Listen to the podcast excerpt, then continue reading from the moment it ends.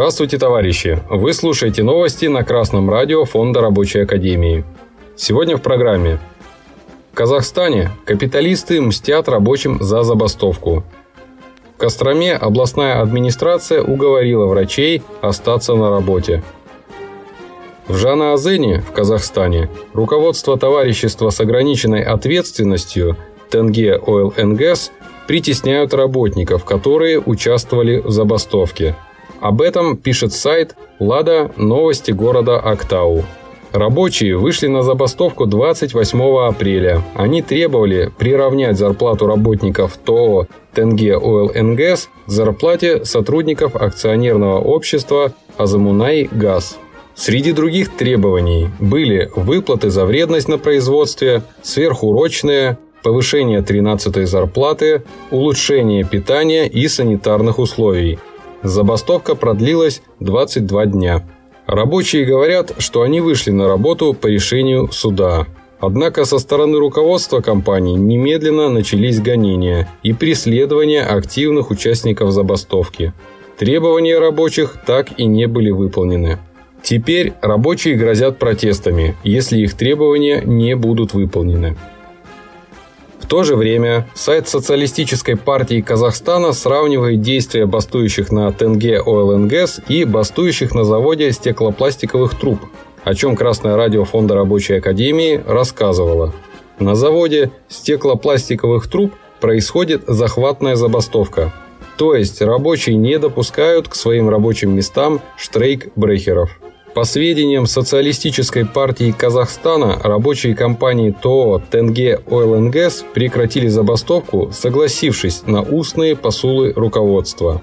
Когда они вышли на работу, начались массовые увольнения.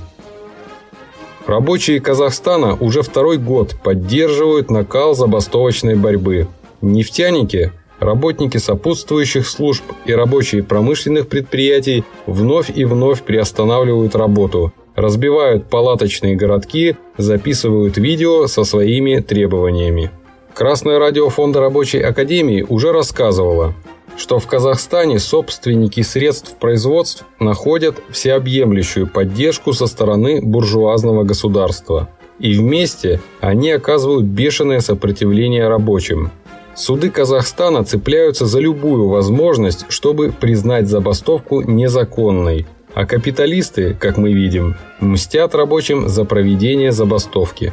Бастующим рабочим Казахстана пора организовываться в стачечные комитеты, стачкомы, а из них уже формировать советы на уровне городов и районов. Эти советы будут координировать пока неорганизованное течение забастовок на различных предприятиях, а впоследствии эти советы составят основы для советской власти – по информации ГТРК «Кострома», в областной клинической больнице имени Королева уговорили не увольняться сосудистых хирургов областной больницы. Врачи приняли это решение после того, как с ними несколько раз поговорили представители областного департамента здравоохранения.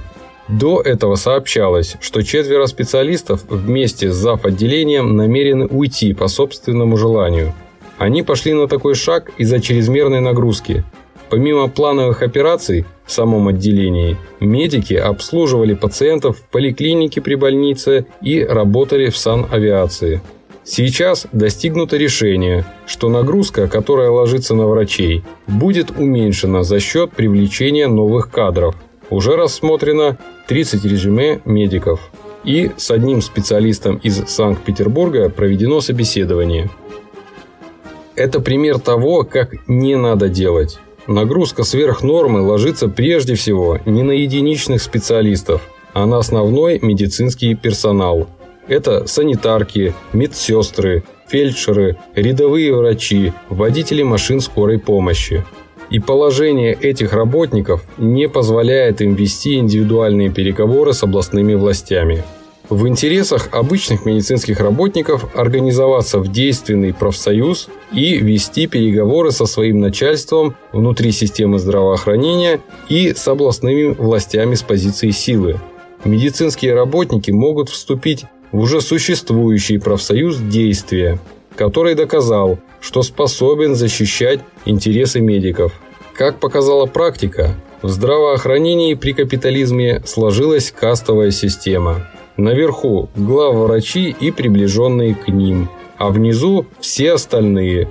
Нет никакого смысла полагаться на то, что добрый барин, главврач, пожалует что-нибудь с барского плеча за послушность. Не пожалует. Надо бороться. И надо бороться организованно. Новости читал Денис Мозговой с коммунистическим приветом из города Ленинград.